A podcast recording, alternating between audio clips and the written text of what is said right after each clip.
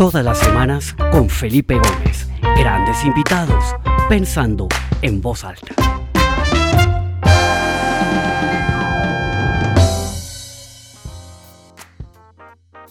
Bueno, 12 y 30 del día, estamos eh, hoy reunidos con Mario Alonso Push, un buen amigo con quien he tenido el privilegio y la fortuna de compartir el escenario en varios eventos. Eh, y ha sido realmente iluminador para mí escuchar a Mario con sus reflexiones, con, con, con, con, su manera tan sencilla pero tan profunda de exponer sus ideas. Y verdad que es un privilegio y un honor poderte tener hoy con nosotros, Mario. Bienvenido a esta nueva edición del programa Pensando en Voz Alta. Hola, muy buenas. Encantado de saludarte, querido. Excelente. Bueno, pues tenemos a muchas personas inscritas, cerca de 400. Aquí se están juntando poco a poco. Ya tenemos más o menos a 130 personas conectadas. Bienvenidos a todos. Tenemos a personas conectadas en Colombia, en Argentina, en Chile, en Guatemala, en España, en Portugal. Veo a gente de muchos países, de muchas empresas. Bienvenidos a la gente de Bancolombia, a la gente de Alianza Team. Em, tenemos a, un grupo importante de, personas y, y bueno, eh, tenemos 30 minutos para charlar con Mario Alonso y quisiera comenzar, Mario Alonso, como lo he hecho siempre con estas conversaciones que hemos hecho ya como seis, contándonos un poquito cómo estás viviendo esto en Madrid. ¿Qué reflexiones, qué has sentido? ¿Qué nos puedes compartir a nosotros que estamos en unos países que vamos un poco atrás de España en esta curva de, esta, de este viaje del, del coronavirus? Bueno, eh, lo primero, saludar a todas las personas que están conectadas, mandar un enorme abrazo a mis hermanos de América Latina y, por supuesto, a mis compatriotas de este país tan querido por mí como es España. Vamos a ver, eh, lo primero es que eh, era muy difícil esperar que esto llegara a tener la dimensión que ha tenido. Verdaderamente, eh, la previsión eh, que se ha hecho es una previsión que no corresponde a luego la realidad que nos hemos encontrado. Y esto es una cosa que en general se está viendo en muchos países. Tal vez porque en Asia estaban más preparados para este tipo de, situación, tanto en, China como en Corea, eh, y, tal vez por la cultura eh, asiática, que en este sentido tal vez sea, o sí es diferente a, la europea o la norteamericana o América del Sur y, Centroamérica, pues eh, esto nos ha pillado de una forma, eh, como se suele decir en España, con el pie cambiado. Y la situación es una situación muy complicada, honestamente, muy complicada desde el punto de vista de la salud, no solo por la cantidad de personas que han fallecido, sino porque ha llegado a ser tal el número de personas con, problemas eh, respiratorios, etcétera, etcétera, que se ha llegado a colapsar eh, todos los hospitales del país. Es decir, eh, eh, ya no hay una medicina pública y una medicina privada, se ha unificado todo y están haciendo un trabajo excepcional tanto en los hospitales públicos como en los hospitales privados. Ha habido déficit de material sanitario, hay que tener en cuenta que un porcentaje enorme de los infectados son personal que ha estado atendiendo a los enfermos. Y eh, ha habido déficit de, distintos materiales, incluso para que os hagáis una idea, el día pasado salió en televisión que una empresa ah, muy reconocida, pero que se dedica a fabricar otra cosa, está fabricando eh, ventiladores para las personas que tienen que ir a la UBI necesitan respiración asistida. La situación está mejorando un poco después de este de esta cuarentena está mejorando, ya, ya no están tan sobrecargados los hospitales, ya parece que hay menos contagios y, junto a eso, que lógicamente pone una gran, eh, un gran interrogante que es, bueno, ¿cuánto tiempo dentro de casa? Porque claro, si, si se empieza a salir y esto vuelve a, subir, nos encontramos con la situación anterior. Entonces, eso por una parte desde el punto de vista de la salud. Luego está el elemento psicológico. Cada vez se hace más difícil eh, estar en casa, sobre todo si tienen niños pequeñitos, sobre todo personas de edad, que, lógicamente pues, pues también tienen que pasear porque, porque bueno, eh, eh, el, estar en un, en un sitio muchas veces tan, tan limitado, pues puede, puede generar lógicamente, situaciones psicológicas complejas y a medida que pasa el tiempo, pues la situación es, es más difícil, sobre todo si tenemos en cuenta que lo lógico es que venga el buen tiempo y que cuando hace mal tiempo todo el mundo se quiere quedar en casa, pero cuando hace buen tiempo somos como lagartijas todos que queremos ver el sol, ¿no? Entonces ese es, el segundo tema, el tema psicológico, es decir, hasta, hasta qué punto eh, se puede seguir teniendo a las personas en su casa sin que tengan, bueno, situaciones muy, muy complicadas. Y el tercer punto, eh, obviamente, es el, punto económico, punto económico que ha sacudido de forma brutal a todo el mundo. Porque, claro, eh, si mm, solamente pueden funcionar ah, desde el punto de vista presencial empresas que están eh, que se consideran imprescindibles porque están o, relacionadas con el sector sanitario, con el sector de alimentación o, que están haciendo un papel muy importante en la lucha contra el COVID-19, pues hay un montón de empresas, por ejemplo, la construcción se ha parado, ya no pueden ir los trabajadores en la construcción, etcétera. Entonces, las pérdidas son enormes, las personas obviamente que, tienen que salir a trabajar mm, y que no pueden hacerlo de forma digital, pues tampoco lo pueden hacer y, esto, desde mi punto de vista, nos lleva a, un, a un mundo que va a ser muy diferente y que no tiene que ser en absoluto peor que el mundo del que venimos, sino todo lo contrario.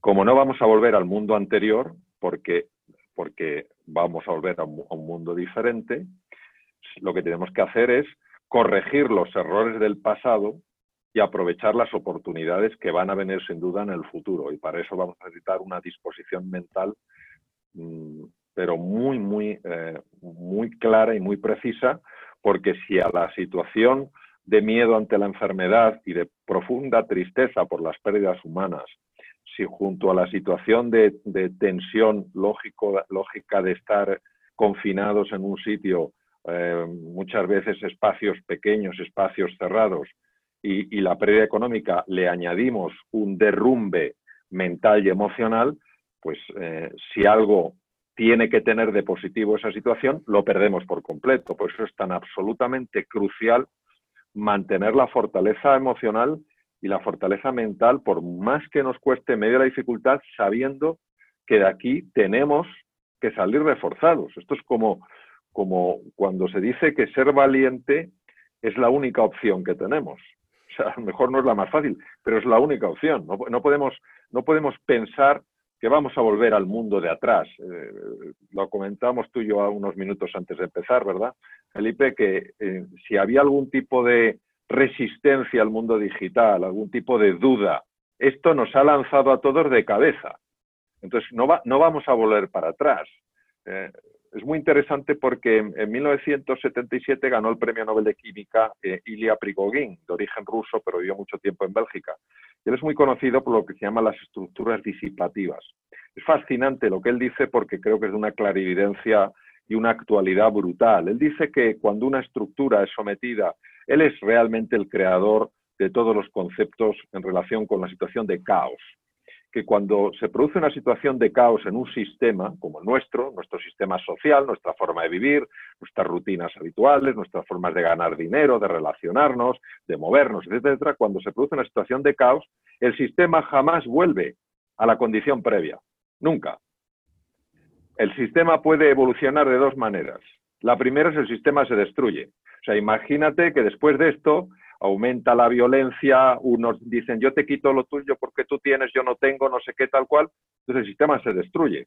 Pero lo otro que él dice, y creo que es a donde sin duda tenemos que enfocarnos todos, es que el sistema evoluciona a un grado mayor de sofisticación. Entonces nosotros tenemos que ir a una sociedad más sofisticada, entendiendo por sofisticación una sociedad donde muchos de los problemas que arrastrábamos de antes, porque no era una sociedad perfecta, hay un montón de personas que están, eh, que se sienten solas, que, aunque puedan tener económicamente se sienten infelices, hay mucha, mucha tirantez, hay muchos conflictos en los países, dentro de los países, entre los países entre sí.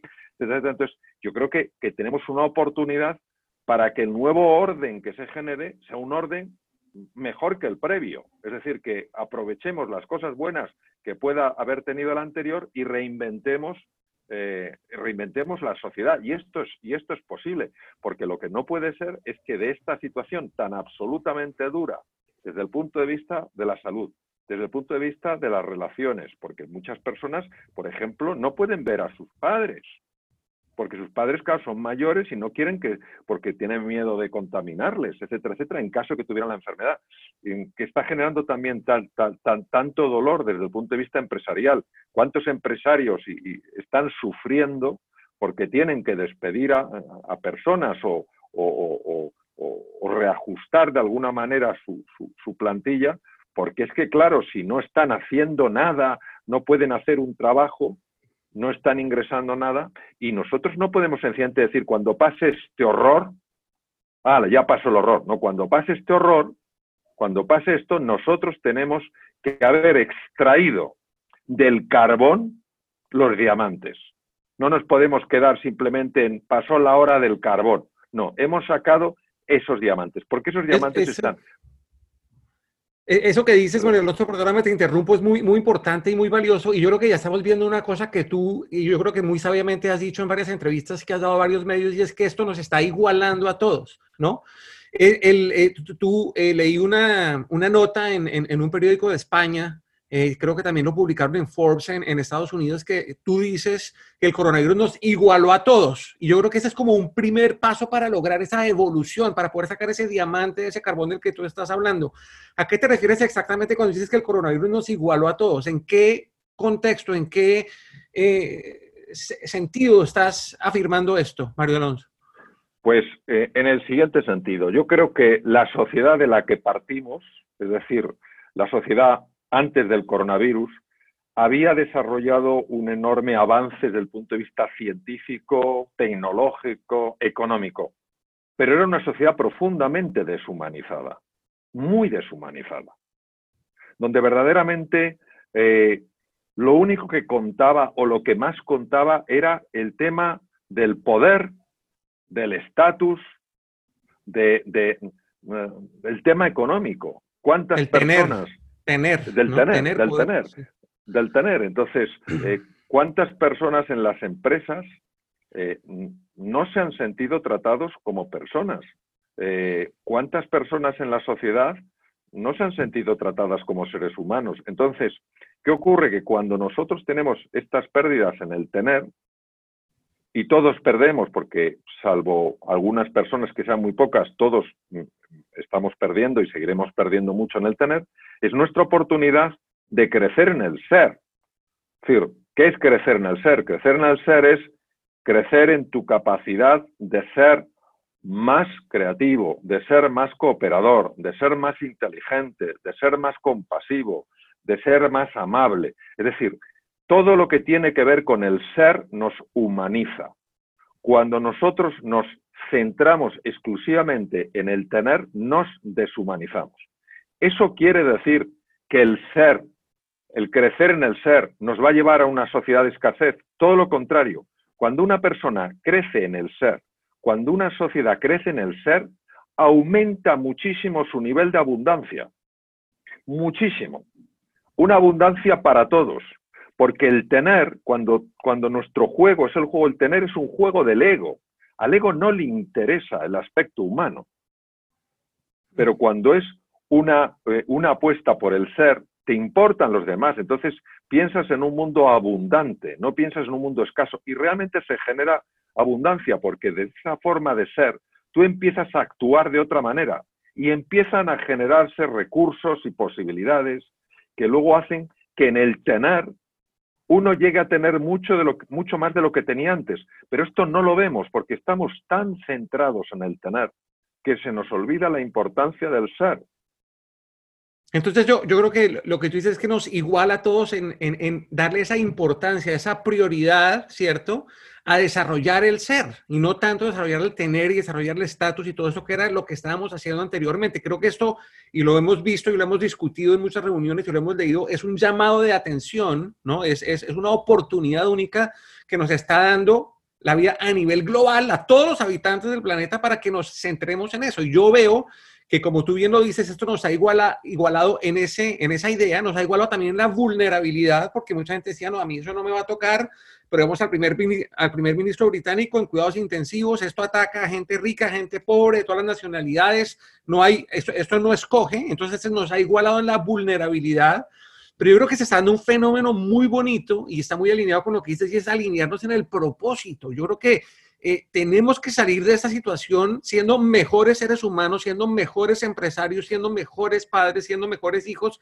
Y ese propósito, toda la gente se está dando cuenta y tiene, todos tenemos esta oportunidad de estar con, con, con, un poco más de tiempo, entre comillas, porque hay gente que está muy ocupada tratando de resolver sus temas, ¿no? Pero con más, con más tiempo de reflexionar y pensar y querer generar esos cambios, ¿no? Y, y, y eso me lleva a mi, a mi siguiente pregunta tú que has escrito tanto y que has dado tantas conferencias sobre cómo reinventarse, cómo transformarse, ¿cómo crees tú que esta situación se vuelve en un terreno fértil para que la gente pueda transformarse de una mejor manera? Porque eso al final, en el frenesí del, del, normal anterior era muy difícil, porque todo el mundo está en esta carrera y, y, uno poderse transformar, pues era más difícil. Ahora tenemos el tiempo de reflexionar, de cambiar, de identificar esas, esos vicios que queremos dejar, esas virtudes que queremos construir ¿Cómo ves tú que esto nos ayuda a transformarnos y a reinventarnos como seres humanos, como empresarios y como miembros de la sociedad? Mira, eh, yo te lo diría de la siguiente manera. Nosotros estamos totalmente ciegos, eh, Felipe, a una realidad, que es la cantidad de recursos humanos que existen, la cantidad de, de poder interior que hay en todo ser humano cuando conecta con una fuerza extraordinaria y es la fuerza del ser. O sea, lo que hace el ser es lo distinto, lo hace cercano, no lo hace distante. El tener lo distinto lo hace distante. Entonces las distancias se han cortado ahora. Ya no hay esa distancia. Seguimos siendo distintos, pero ya no hay esa distancia. Entonces, ¿qué ocurre? Que en el ser está la creatividad, está el espíritu emprendedor y está el liderazgo. Vamos a ver. Nosotros, lógicamente, tenemos que entender que hay asuntos a los que tenemos que atender porque son, eh, son importantes y urgentes. Ahora bien, hemos de encontrar un espacio para cambiar, aunque sea en un simple grado, la trayectoria de nuestra vida. Como no somos conscientes del poder brutal que tiene el ser, y lo digo en mayúsculas, quién realmente el ser humano es, su verdadera identidad, no quién se cree que es, sino quién es, no le damos valor al cambio de un grado. Pero un cambio de grado, si tú lo vas siguiendo a lo largo del tiempo, te lleva a otro mundo. Pregúntale a alguien que esté con su velero navegando y dile si cambia un grado la trayectoria de su barco, si llega o no llega a un país distinto y te dirá que sí. Oye, pero si es solo un grado. Ah, pero un grado mantenido en el tiempo te lleva a otro país. Pregúntale a un jugador de golf si un cambio de un grado en la forma en la que la cara del palo golpea la bola, lleva a la bola a un sitio diferente y te dirá, lo lleva a un sitio radicalmente distinto. Oye, pero si es solo un grado, sí, pero es un grado que se ha mantenido. ¿Qué quiero decir? Quiero decir que lógicamente vamos a tener que estar ocupándonos de muchas cosas que son uh, inmediatas, resolver asuntos. Hemos de encontrar ese espacio, aunque sea pequeño, ese pequeño gradito cada día, para conectar con un propósito que vaya más allá de nosotros mismos. Ahora es el momento de tener una vista, una mirada con alcance, de tener una mirada con profundidad, no de mirarnos solo el ombligo y cómo nos afecta a nosotros. Necesitamos como humanidad volver a abrazar un proyecto compartido. Y ese proyecto compartido, por su propia definición, es un proyecto de todos. Es decir, todos mirando en la misma dirección, todos viéndonos como compañeros de viaje, todos queriendo crear un mundo mejor. Si es que si no, no hay manera. Esto tiene que llevarnos a una expansión del estado de conciencia. Y si nos lleva a una expansión del estado de conciencia, que sería algo extraordinario, que saldría de esta situación tan dura como el ave fénix emergiendo de las cenizas, con una expansión del estado de conciencia, una persona puede ver opciones que ni se le han pasado por la cabeza, proyectos que ni se le han ocurrido, formas de cooperar en las que ni siquiera hubiera pensado antes. Y en esto tenemos que confiar. Y yo sé, yo sé porque, porque lógicamente mm, vivo en este mundo, que somos muy de, de, la teoría de Santo Tomás. Yo no creeré hasta que no vea. Y ahora tenemos que ser, desde mi punto de vista, un poco más de la tendencia de San Agustín de Hipomna. Nunca verás si primero no crees. Ahora lo que hace falta es fe. Fe en la humanidad, el que tenga, como es mi caso, una, una, una fe en una dimensión trascendental, fe en esa dimensión trascendental, fe en tu capacidad de salir adelante, fe en la capacidad de que todos salgamos adelante. Y esa fe es lo que realmente puede mover montañas. Pero tenemos que tener esa fe como decisión personal de cada uno. No, bueno, cuando lo vea ya sucederá. Es que si no tenemos esa fe como apuesta radical en nuestra vida, no lo vamos a ver. Y es brutal, o sea, es que es, es cómo podría yo transmitirlo con suficiente fuerza. Es que cuando tú verdaderamente crees a nivel de certeza de que algo puede suceder, empiezas a crear eso por los caminos más sorprendentes. Y un día te llama una persona y dice, oye, eh, Felipe, eh, he pensado que por qué no hacemos esto juntos. Oye, qué buena idea. Y a ti de repente se te ocurre, ¿de dónde viene eso? ¿De dónde viene eso? Ah, viene de que tú has creído. Y esa es la fuerza del ser. Mario, una pregunta. Muchas de las personas que nos están escuchando acá son eh, ejecutivos de grandes compañías, empresarios que tienen negocios de distintos tamaños, que por supuesto están, se están viendo desafiados por esta situación de una manera dramática, ¿no? O sea, muchos negocios han pasado de un día para otro a tener cero ingresos, con una cantidad de empleados y todo eso. ¿Cómo todo esto que tú estás diciendo lo puede aplicar un empresario, un ejecutivo, eh, para poder ser un protagonista en la creación de este nuevo mundo, pero en medio de esa dificultad. O sea, la dificultad que están pasando muchos empresarios, emprendedores, personas de negocios.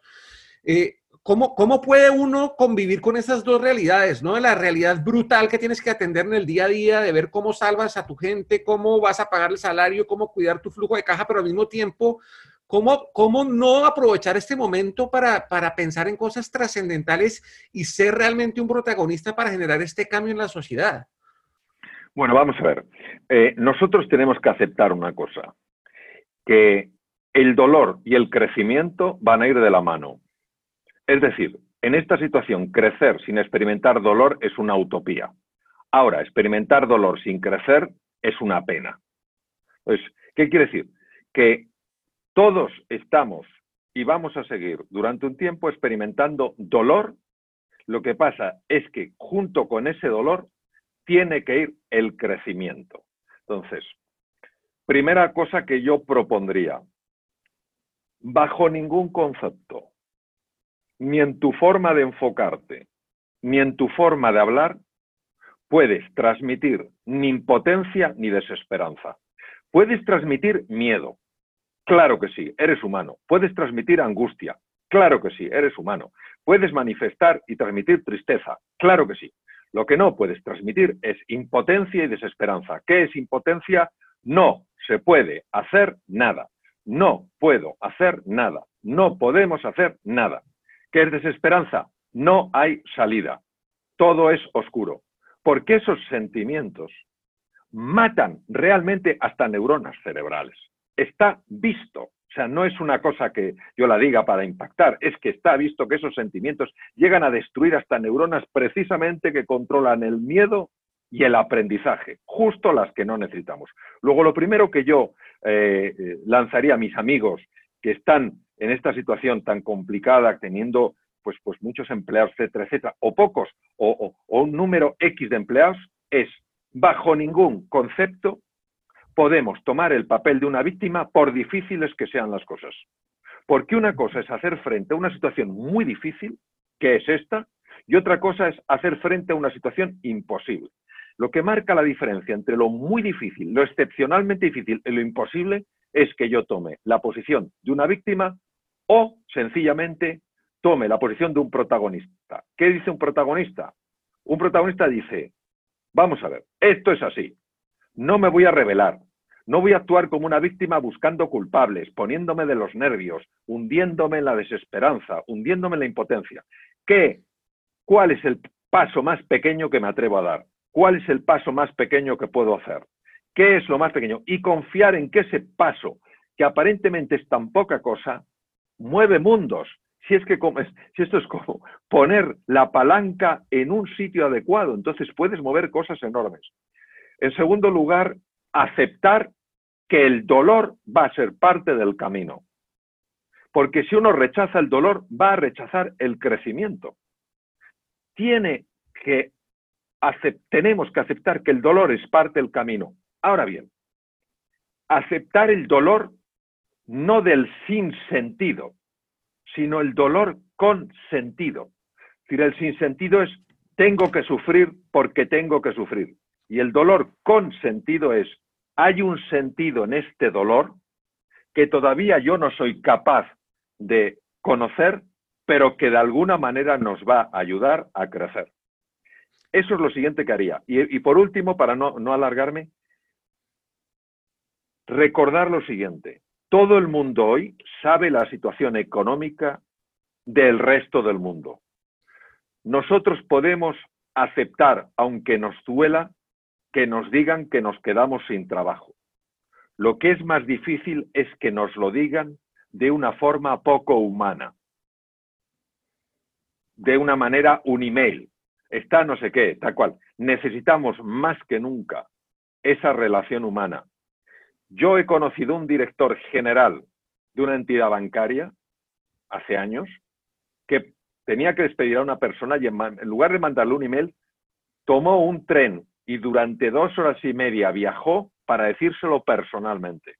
Yo he visto gente que les han despedido de empresas y me han dicho a mí, lo más duro no es que me despidieran, porque entendía que la empresa iba mal. Lo más duro es cómo lo hicieron.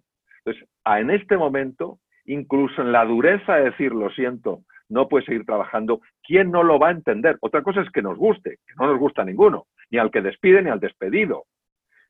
Que lo digamos de una forma humana, porque ahora cuenta más que nunca, estamos muy sensibles a lo humano. Por eso esta sociedad se puede humanizar. Si empezamos a, despedir a las personas mm, a través de un email, de una forma dura de una forma distante, eso va a producir un daño muy profundo que no se va a olvidar, porque el otro, todo el mundo sabe la situación tan compleja por la que están pasando las empresas, y quien no lo entiende es que no lo quiere entender, no es que no se pueda entender, es que no lo quiere entender. Totalmente. Una pregunta, María Alonso, sé que eh, se ha pasado muy rápido el tiempo, está muy interesante esto, pero se nos acaban los minutos. Pero yo, reflexionaba ayer que yo creo que también los empresarios y los directores de las compañías tienen una gran responsabilidad en ayudarle a su gente eh, que está en la compañía, inclusive a la gente que, que, por motivos de fuerza mayor tiene que salir de la compañía, en guiarlos y apoyarlos en ese proceso de reflexión y de redescubrirse y de reinventarse, ¿cierto? Yo creo que si las empresas demuestran ese interés en ayudar a que la gente, porque mucha, mucha de esta gente se va a bloquear, se queda sin trabajo, entra en pánico. Si las empresas les ayudan, los guían, les dan literatura, les dan acceso a materiales que los ayuden a, por lo menos, pensar, a, a guiarlos por este camino, creo que eso es un aporte muy importante, porque la gente necesita guía en este proceso de reinventarse naturalmente el proceso individual de reflexión, de, pensar, de todo eso es muy importante, pero también si uno tiene a alguien que lo guíe, que lo oriente, pues va a ayudar muchísimo. ¿Qué, opinas en ese sentido para, para ya cerrar? Tenemos una cantidad de preguntas desafortunadamente vamos a tener tiempo, yo se las mandaré a Mario Alonso y si podemos contestarlas, se las haremos llegar luego por otro medio. Pero ¿qué piensas de eso que te acabo de decir? Yo creo, Felipe, que, que lo has dejado muy claro. Es decir, ahora mismo lo que se necesita no son ni jefes ni directivos, son líderes. Eso es lo que hace falta. Hombres y mujeres que lideran. ¿Qué es lo que hace un líder? Un líder lo que hace es, primero, quiere a las personas. Las quiere, no le son indiferentes. Segundo, cree en ellas, cuando a lo mejor ni las mismas personas creen en sí mismas. El líder cree en ellas. En tercer lugar, las valora, las valora. En cuarto lugar, las desafía que es desafiar, ayudarlas a crecer. En quinto lugar, las acompaña y en sexto lugar, las apoya. ¿Puedes, repetir, ¿Puedes repetir las seis, porfa, para que nos quede bien claros a todos? Querer, creer, valorar, desafiar, apoyar y acompañar. Excelente. cualquier cosa que haga una persona con un puesto directivo, con un puesto empresario, cualquier cosa que haga que transmita afecto, valoración, eh, desafío, apoyo, acompañamiento, eh, convicción de que esa persona puede ser adelante, está teniendo un impacto mucho más profundo de lo que se imagina. Eso es, eso es lo que marca la diferencia entre las personas que están liderando y las que no están liderando. Su capacidad de influir, su capacidad de impactar. ¿Cuándo? Cuando es especialmente más difícil. Los mejores capitanes no se ven, los capitanes de barco no se ven cuando la mar está calma, sino cuando hay tormenta. Entonces, también es muy importante transmitir a los, a los, a los directivos y a los empresarios que hagan lo que vean que en ese momento puedan hacer, que tampoco se, se llenen de tensión, tengo que hacer todo de todo y todo. No, con que hagas algo, pero lo hagas de verdad con corazón, con ímpetu, con ilusión y con entusiasmo y con convicción, vas a tener un impacto. Y muchos impactos, de un lado y de otro, son los que generan la transformación. Excelente. Quisiera cerrar con un par de, frases que he extraído de tus obras, de tus libros, que me parecieron muy relevantes. La primera dice, podemos influir en unas cosas, pero no en otras. Sin embargo, siempre tenemos la libertad de decidir quién queremos ser frente a los desafíos que la vida nos plantea. Yo creo que esto, hemos hablado a profundidad de esto, tenemos que convertirnos en protagonistas, en tener esa fe, esa fortaleza, en creer, claro que va a haber dolor y va a haber dificultades, pero tenemos que canalizar ese dolor y utilizar esas dificultades para sacar lo mejor de nosotros mismos y poder influir de una manera empática con las demás personas para que ellos también puedan crecer en el ser y la otra que me llama mucho la atención dice, cerremos nuestros ojos, usemos nuestra mente y percibamos cómo sería nuestra existencia si el velero de nuestra vida navegara siguiendo el rumbo que marca nuestras prioridades y las velas las impulsara el viento de nuestros valores. Yo creo que estamos en un momento en el que, como decías tú, hay que redefinir un poco el orden de la sociedad, el orden del mundo. No podemos salir de esto siendo los mismos, tenemos que haber evolucionado, haber crecido, porque si no sería una gran tragedia, ¿no? Como lo dijo mi esposa en un video que, que, grabó esta semana. Em, no sé si quieras dar un, cierre rápido, eh, María Alonso, antes de que nos despidamos y les anuncie quién va a ser mi próximo invitado la próxima semana.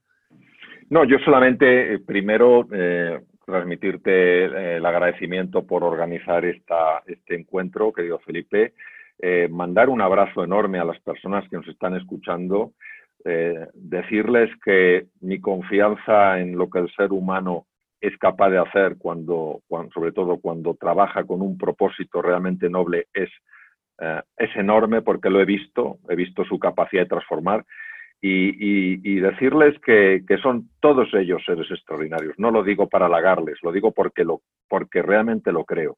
Y precisamente en estos momentos es cuando más tienen que ser conscientes de lo extraordinarios que son.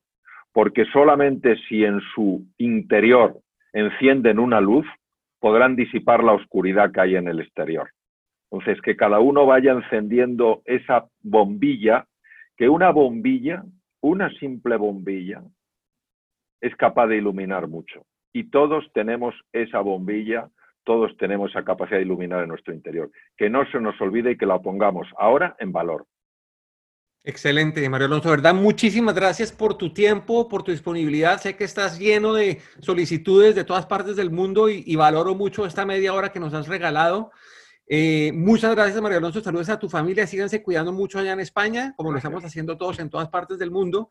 Y los invito, la próxima semana, la reunión la vamos a tener el jueves, no el martes. Tengo un invitado muy interesante, un doctor colombiano que se llama Jorge Otero que es el director de urgencias de un hospital muy importante en Nueva York. O sea, él está eh, realmente todos los días levantándose, va y se mete a la boca del lobo. Y por supuesto que vamos a conversar un poco sobre lo que está pasando en una sala de emergencias en Nueva York, pero yo creo que lo más importante son las dimensiones del ser, del liderar, porque él tiene que liderar un equipo de gente que tiene que ir allá a enfrentarse día a día con una situación muy compleja, de enfrentarse con la muerte, de enfrentarse con gente muy enferma, con escasez y tiene que mantener a su gente motivada, a su gente alineada. Yo creo que los consejos y las reflexiones que nos va a dar eh, Jorge Otero la semana entrante van a ser extraordinarias. Va a ser el jueves a la misma hora. En mis redes sociales publicaré toda eh, la información al respecto y espero que todos se puedan eh, conectar. De verdad, muchísimas gracias. María Alonso, de nuevo, gracias por tu tiempo y a todos, gracias por conectarse. Tuvimos casi 300 personas conectadas durante el webinar. Muchísimas gracias. Hasta luego.